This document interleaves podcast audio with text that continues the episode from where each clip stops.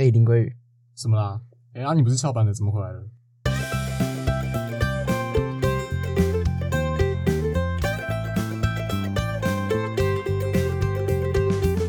各位听众朋友们，大家好！民以食为天，我食故我在，欢迎收听《实不相瞒》，带你一起实事求是，实话实说。我是主持人鲑鱼，没有啊，我是 Vincent，Hello，我是 KP。爷爷翘班仔回来了，什么啊？还知道回来啊？没办法、啊，我这么有良心。您现在收听的是 《实不相瞒》第一季第五集。目前在各大平台如 KKBox、Spotify、Apple Podcast、Google Podcast 都能够收听到我们的节目。每周三准时更新上架，喜欢的朋友们也请多多支持。节目围绕在食安主题，主要是介绍与讨论曾经发生的著名食安事件，或是科普一些实用的食安小知识，希望能够借此让听众朋友们培养日常生活中的食安意识，进而全民一起共同对食安进行把关。嗯，好的。那最近有个跟食物有关那好像跟食安没什么关系的。啊啊，没差啦。对，反正就是吵得非常凶的事件，对，就是鲑鱼鲑鱼之之乱乱。对，大家都去改名，全部改成鲑鱼哎。你知道还好，因为我们学校的所在县市没有受受差朗，对，哦受差再拉一下赞助，再拉一下 赞助。对对，然后不然我们学校一定也会有一堆鲑鱼。你可以改叫林鲑鱼之梦。不要，我不会去改，我只会找有改名的一起去蹭饭而已。哦，对啊，六人同行哎，一人改的话，整桌就免费嘞。对对啊哇，，超赞啊！对，那欢迎受差郎来赞助，我们前面已经帮你们 帮你们打很多广告了。对啊，那既然最近鲑鱼炒这么凶嘛，那我们就来做一集讲这些泡在水里的东西。泡在水里面，所以等一下泡面也要讲啊。没错，今天就是要讲泡面。吗 好啦，没有，今天主题就是跟鱼虾贝类相关的小知识，还有教你怎么挑。这样，啊，对啊，那今天第一个想要跟大家的东西就是鲑鱼本人。对嘿，林鲑鱼本人你好。我就说我没有要改哈，而且你这样会害听众都知道我姓林哎、哦，好吧，我就不说我什么帅哥才要有的才能有的姓。林，哎、那林加一鲑鱼就你一个、啊 你才。星光留言。你到底什么？好吧，我没那么羞耻。身为外食族呢，关于鲑鱼，你想要知道什么？你其实不只是鲑鱼啦，我会想要知道就是怎么去判断商家端上餐桌的鱼类新不新鲜，嗯或者是去菜市场或是超市的时候该怎么去挑比较新鲜的鱼或是海鲜这样子。哦，那我们先从认识几种海鲜外形开始好了。呃，我们两个人又在讲，两个南投人又在讲海鲜。诶，对吼，我们两个都南投人呢，对啊，到时候底下又会有人在那边说，哦，南投人有看看过海海吗哦你知道海是什么颜色的吗？就之前有个记记者。对，真的。好了，至少呢，我知道鲍鱼长怎样了。哎、哭我又要被编了啦！哦，还有还有鲑鱼啦，好吃。那我们就来看看几种餐桌上常看到的海鲜吧。嗯那毕竟我们住在海岛上啊，顺便做几个小提醒，就是不要吃濒临绝种的海鲜。嗯，对，真的。那我们来看几个常见的、啊，就是文呃蛤嘛、文蛤文蛤啊、牡蛎、鲍鲍鱼、干贝、鱿鱼，还有套 Q，还有沙丁鱼、秋刀鱼、呃无锅鱼啊、香鱼，还有丝木鱼之类的啊。嗯那根据嗯对，那根据台湾海鲜选择指南这个网站，那其实以上常见的这些海鲜，经过环境啊、产量及食安的角度评估，有被就是这些是被建议使用的。哦，所以言下之意是，除了上述这些鱼类海鲜，其他都是不建议食用的吗？嗯，不是有点冷门啊，就是有点稀少，就是有还有一些是有食用的疑虑。哦，对啊，甚至有些是很不适合捕捉来食用的，譬如说花枝啊、黑尾鱼、鲨鱼，还有鳗鱼，哦那就是得嗯，拜托大家就是拒绝使用。啊，真的、哦，那这样其实涵盖的范围还蛮广的。像你看花枝啊，还是黑尾鱼之类，其实还蛮容易看到的。嗯，多少啦，就是或者是假的，哦，对，啊，不过真货也是蛮贵的对啊，啊黑。尾鱼，对吧、哦，但是就是还有一些是少量，但是被不当的捕获方式伤害，嗯然后其实蛮衰的啊。那包含刚刚的鲑鱼啊，某些是有疑虑要斟酌使用。什么疑虑？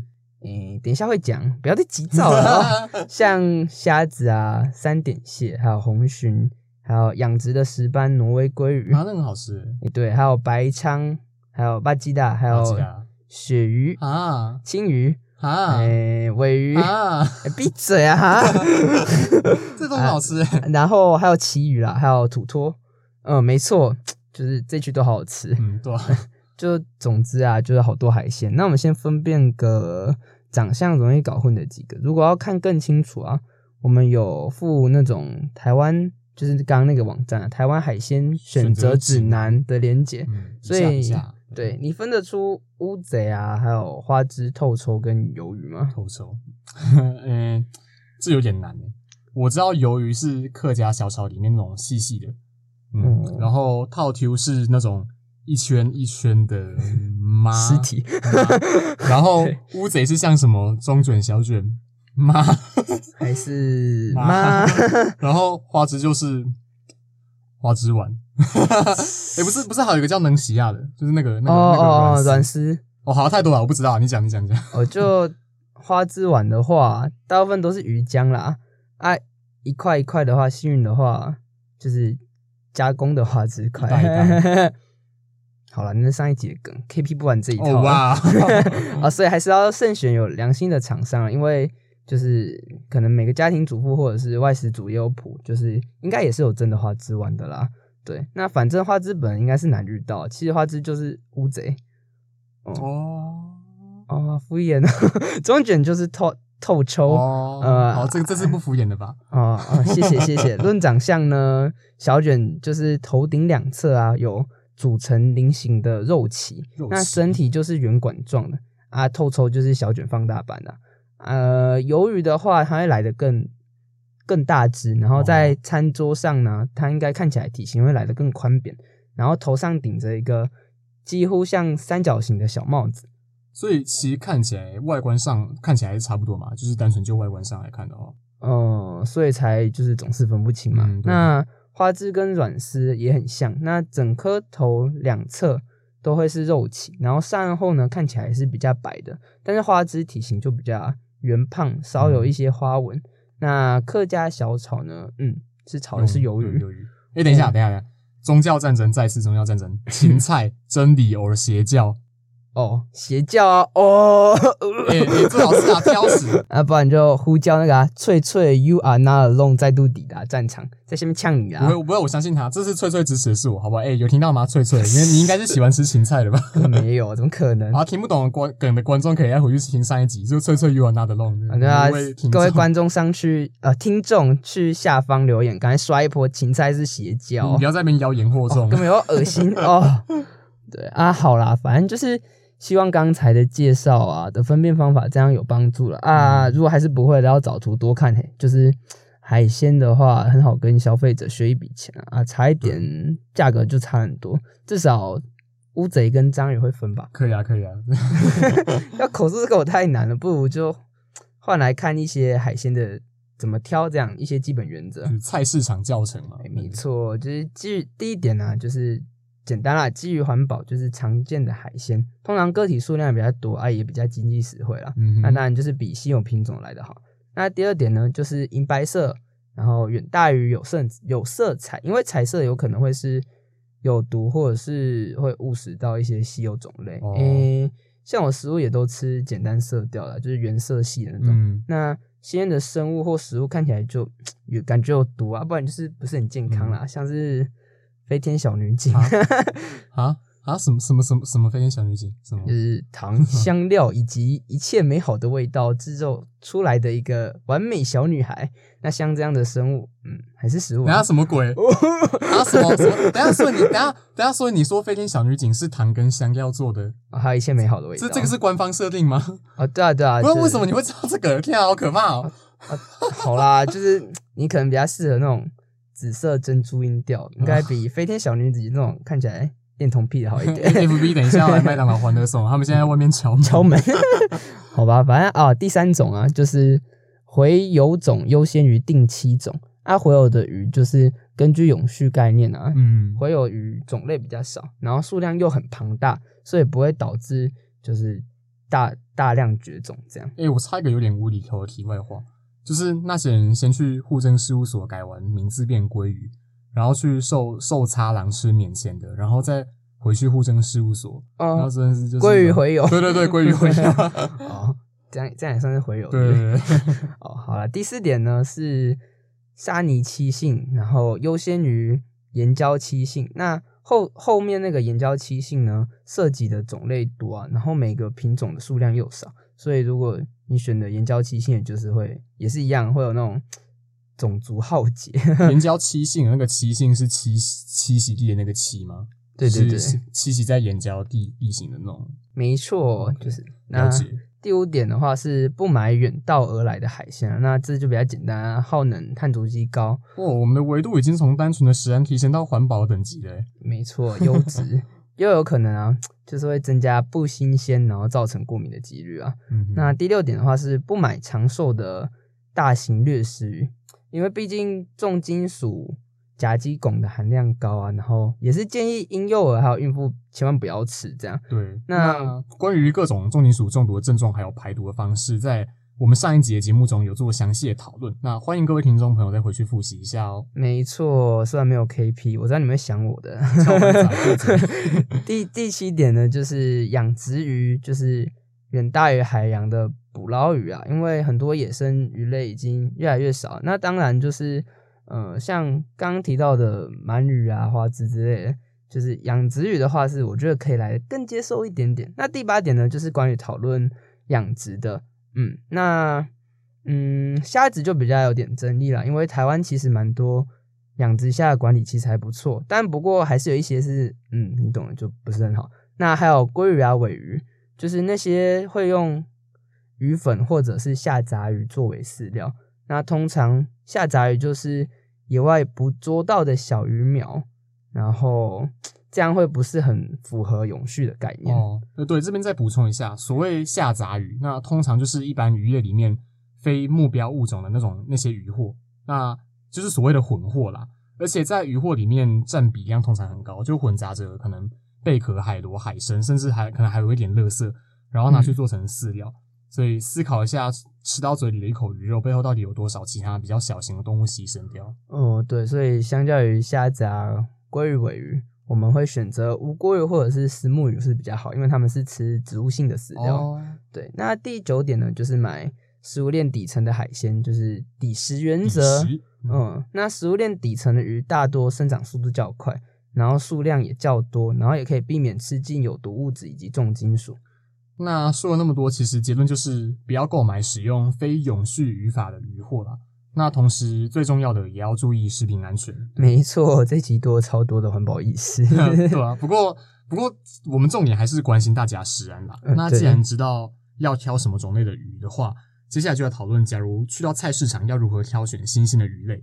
我们这边准备了三到四个方法要带给各位哈。嗯，对，要先要嗯准备，顺便提醒就是要准备保鲜容器啊，哦像冰块啊、冰嗯保冷袋之类，然后买完赶快回家，就是不要在路上三姑六婆啊，对，对，就是毕竟海鲜也是很贵太太哦，然后在那边聊了一个哎呦，Vincent 啊，你看个谁在短喊呢？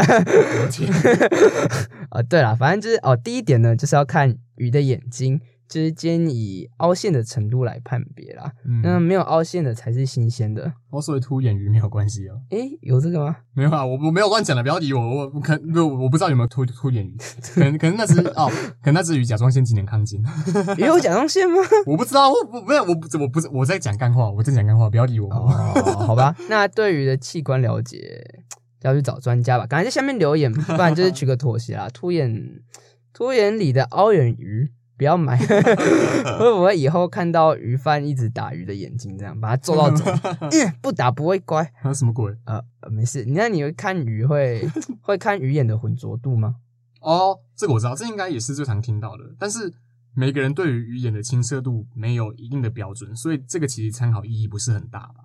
哦，对，甚至有一些摊贩会加入药剂对腮或是眼睛来调色，所以嗯其实看有没有凹陷会来的比看鱼眼睛浑不浑浑浊来的更实际一些。没错，你很棒。你那天住在那种日月潭旁边哎、等一下，你不是也是南投人？你现在结果你现在拿这个来追我？啊，大家都觉得南投人都住在日月潭旁边啊啊，然后出产那种杰出青年。对，哎、等下，等一下，等一下，我听懂了。等一下这个真的会被 ban 掉我。现在换龙县政府在外面敲门了。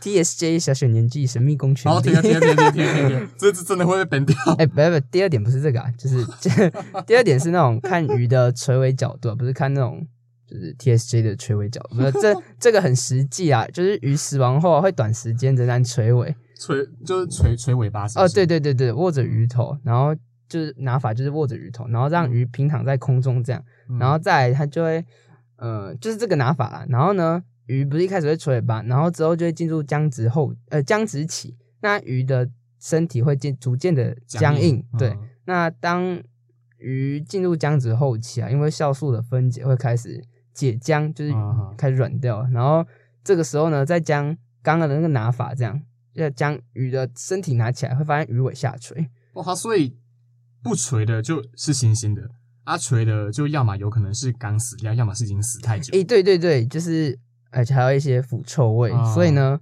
保险起见啊，刚死跟死太久垂尾就是不好分啊，太像了。对啊，真的，对，所以呢，买新鲜的最好，就是哦，对，还有现代科技啊，就是上传有急速的冷冷冻保鲜啦，就是不得已的话，买江直期前期的那种鱼就对了或。者直接去那种海产店买那种很捞啊，就是还活活跳跳，然后直接捞起来的那一种，最新鲜。也是可以啦，就是海边的话，嗯南投这种吗？没有不可能，那打药，打在呼麻那样，就就是依照刚刚那种拿法，就是鱼尾不会下垂，然后哦，记得顺便搓一搓鱼体啊，较硬的就代表新鲜度比较好，就跟我一样。哦，你这个梗玩不腻呢哈。然后反正也代表呢，那个洞场的设备比较完善了，然后也比较能保鲜。啊，河中的，嗯，就是买河中的鱼啊，颜色比较苍白，或者是边缘开始变深，嗯，或者是那种密封盒啊，里面有积水就不要了。对，那再来啊，第三点比较直觉啊，闻就对了。哦闻，嗯，嗯，对，只是我看过蛮多人会这样，就是感觉不太卫生，尤其是现在疫情。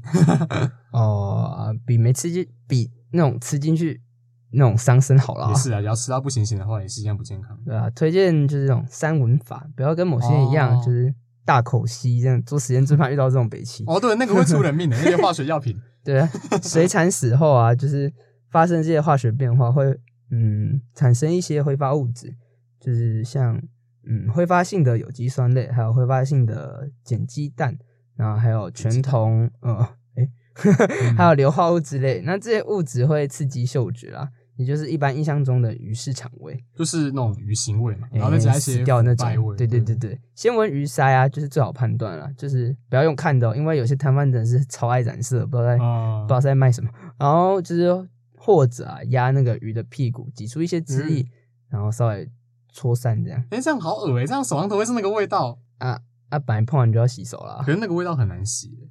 哦，安全第一啦，实验精神嘛。哦如果坏掉，就味道自然会超级难闻，就是反胃的那种，就是啊、反正但是这三种就很万用啊。嗯，对啊，之后的集数啊，因为时间上的问题啊，会更仔细讲怎么避开餐厅不新鲜的食材地雷，还有过期食材的议题。那最近真的是超级多那种违规使用过期食品的案例，可是好像没有被新闻报道提及。然后还有像海鲜餐厅，通常调味越重，就是代表越不新鲜，要盖住那种哦腥腥臭臭味。味对对对啊，这边还有那种有一个新闻是在讲，有最近有八成的渔港海鲜，呃，就是渔港的餐厅生鱼片抽查是不合格，哦所以这之后是蛮值得讲的。对，对之后。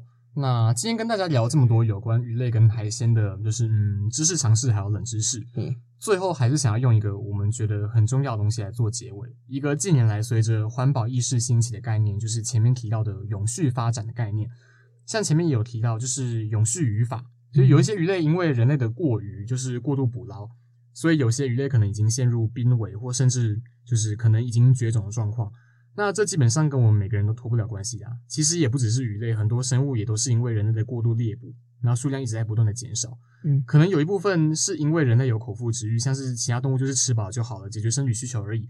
但人类会就是像那些鲑鱼们，对，哦，食量 基本上就是都是会吃到撑，那也是间接造成过度捕捞的原因。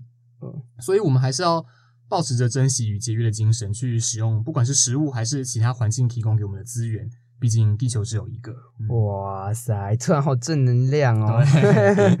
那除了环保的部分，我们应该也要注意一些我们日常生活中煮的、买的，然后吃的 然后在追求永续发展的同时啊，也不要忽略隐藏在生活中的食安小细节啊。然后收听实不相瞒。诶，对我们哎，与我们的地球一起健康的活下去。哦，好，好了，那以上就是我们今天的实不相瞒。如果喜欢的话，不妨订阅关注我们的节目，按在我们的 Facebook 粉丝专业搜寻“实不相瞒 ”to it or not to it，或是追踪我们的 Instagram 账号 T E O N T E 底线 Food Safety T E O N T E 底线 Food Safety。您的每一个支持都是我们进步的动力。对，那我们哦，对对对，我们今天有一则听众的留言，那我们来自 我本来想要打你的好兄弟，但这个昵称已经被用走了。长的名字，对我本来想说，想我本来想要打你的好兄弟，但这个昵称已经被用走了。说很喜欢的风格，虽然是聊天的节目，可是内容也不会让人觉得很废，听放松的也可以，哦听认真的也能学到东西，很棒。哇哇塞哇塞，好好暖心哦！这不是，这不是你某个朋友灌水的吧？不对啊 不对啊，平时应该都都交损友啊。就哦，我私下有收到一些人的回馈，是蛮感动的啦。就是也鼓励大家在下面留个言啊，我们一定尽量回啊。然后我大 KP 的风格是一定不会错的啦。然后下一集又翘班嘛，对吧？翘班是你的风格吗？诶、我努力啦，为 KP 来加一下好不好？这样我下一集，还是下班好了，拜别啊。别回来。好啊，虽然不知道这位某人的好兄弟是谁，但真的谢谢你的鼓励，我们会继续加油的。谢谢。我本来想要打你的好兄弟，但这个昵称已经被用走了，谢谢你哦。哦，没错啊，对啊，粉砖还有收到一个来自某位听众私讯的小问题啊。嗯，他说、Vincent 跟 KP 你们好，想请问蟹肉棒到底能不能连塑胶加入火锅？啊，最近听到很多人说可以，但也更多人说不可以啦。对啊，Vincent，你你有这个问题吗？说不定说不定可以避孕呢、哎、什么啦？哎。好，那外面那层塑胶当然是不行啊。那个好像有些人会怕，就是那个外面那层塑胶膜散开，所以留着外面那层塑胶。哦，对啊，不然怕散开找不到啊。对啊，这样就要在锅子里面找蟹肉棒啊，哎找蟹对，好，没没有事，没事，没事，没事，没事。好，那塑胶基本上都不耐高温，所以真的要破除迷思一下哦。就是之前食药署也有说明过，就是为了健康着想，外面那层塑胶膜就是真的要撕掉再丢进去，不然真的很可怕，好不好？嗯，那也感谢这位听众朋友的提问，感谢。好了，那以上就是我们今天的留言与私讯。如果想对我们说的话，或是有什么想问我们的问题，都欢迎留言给我们，或是私讯我们 Facebook 的粉专或 Instagram 的账号，我们都将会在下集节目中亲自回复哦。那今天节目就到这边告一段落，感谢各位的收听，也请各位不要错过下一集的实不相瞒，让我们继续带你一起实事求是，实话实说。我是主持人 Vincent，我是 KP，我们下下集再集再见，拜拜拜拜